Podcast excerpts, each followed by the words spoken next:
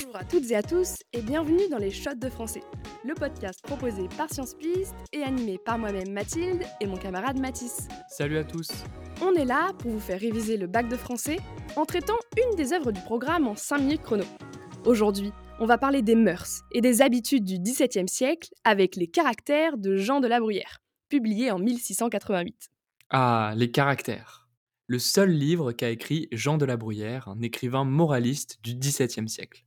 Alors, je dis moraliste parce qu'en écrivant ce livre, il a cherché à observer la société de son temps et à faire émerger une certaine morale. Et ça, c'est de la littérature d'idées. C'est ça. Bon, après, on va pas se mentir, il a pas non plus inventé l'eau chaude.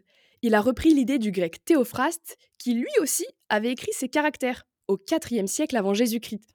D'ailleurs, en imitant ce qui se faisait dans l'Antiquité, la Bruyère s'inscrit dans le courant littéraire du classicisme. C'est vrai, mais il a fait les choses un peu différemment.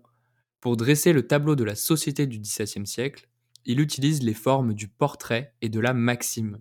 Tu sais ce que c'est une maxime, toi? Oui, une maxime, c'est un principe de morale résumé en une seule phrase. D'ailleurs, ça me fait penser à La Rochefoucauld, un autre moraliste du XVIIe siècle, qui avait publié un livre entier de maximes. Tout à fait. Bon, si on revient au caractère, il faut dire que cette œuvre est très organisée. Elle est découpée en 16 livres qui traitent des défauts de l'homme. Aujourd'hui, on va justement voir en quoi les caractères sont pour la Bruyère un moyen de critiquer l'hypocrisie de la société du XVIIe siècle. Et c'est tout le sens du parcours La comédie sociale pour le bac. Les caractères sont une satire sociale, c'est-à-dire un écrit dans lequel l'auteur critique la société de son époque à travers la moquerie. Un peu comme le fait Molière. C'est ça.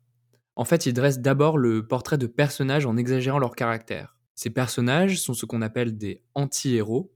Ils représentent le contraire du comportement à adopter, comme euh, le Joker dans Batman. Exactement. Par exemple, dans le livre 5, on retrouve le portrait de Théodecte, qu'on vous conseille de connaître pour le bac. Ça te parle, Mathis? Oui, Théodecte, c'est un homme égocentrique qui attire beaucoup l'attention. Il parle fort et dans son portrait, tout est exagéré. Je cite il mange, il boit, il compte, il plaisante, il interrompt tout à la fois. Oula, il a pas l'air très très agréable celui-là.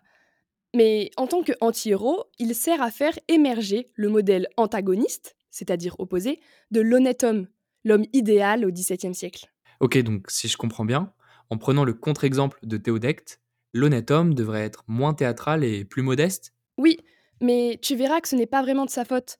En fait, l'ordre social du XVIIe siècle corrompt l'ensemble des relations sociales. Comment ça? Bah, il faut se rappeler qu'on est à l'époque de Louis XIV et que les codes de la cour et de la ville sont dominés par l'hypocrisie et la superficialité, un peu comme chez les influenceurs à Dubaï. La Bruyère écrit d'ailleurs dans le livre 8 que, je cite, l'air de cour est contagieux. Il montre que cette cour est instable. Aujourd'hui, tu peux être le préféré du roi, mais demain, tu ne seras plus rien. Ah, ça rigole pas avec le roi Soleil. Hein. D'ailleurs, pour l'auteur, le roi doit jouer un rôle paternel et prioriser son peuple à sa propre personne. Bref, si on revient à l'ordre social, La Bruyère veut montrer que le titre d'aristocrate crée de l'hypocrisie et de la vanité chez l'homme. Exactement. Par exemple, on peut parler de l'aristocrate Pamphile, hyper arrogant, qui n'accepte de discuter qu'avec des gens de son rang. Il a l'air sympa, Pamphile. Hein. enfin, il nous fait surtout comprendre que l'argent est un thème très présent dans les caractères. La Bruyère veut montrer qu'à son époque, plus on a d'argent, plus on est considéré comme quelqu'un d'important. Et ça n'a pas tant changé que ça. Tout à fait. Mais finalement, pas besoin d'être riche pour faire semblant, puisque La Bruyère décrit le monde comme un théâtre, dans lequel tout le monde joue un rôle. Et cette hypocrisie passe par le mensonge. La Bruyère montre justement dans les caractères que l'homme veut être considéré et qu'il n'hésite pas à mentir pour ça. On peut penser au portrait d'Arias qui, je cite, a tout lu, tout vu. Arias ment et la société l'y encourage, car elle préfère être distraite par le mensonge que déçue par l'ignorance. C'est un peu comme sur Instagram aujourd'hui, on montre une image de soi qui ne correspond pas vraiment à la réalité. La Bruyère écrit justement cette maxime, je cite, Les hommes n'aiment point à vous admirer, ils veulent plaire. On vous conseille de la retenir pour le bac. Et puis finalement, le vrai spectateur de cette comédie sociale, c'est un peu le lecteur, tu penses pas? Hmm, C'est vrai. Le lecteur apparaît comme le véritable juge des caractères et c'est son analyse qui fait émerger la morale. Bref, si on résume, dans les caractères, La Bruyère utilise la satire pour moquer la société du XVIIe siècle. Cette société est corrompue par l'ordre social et par l'argent.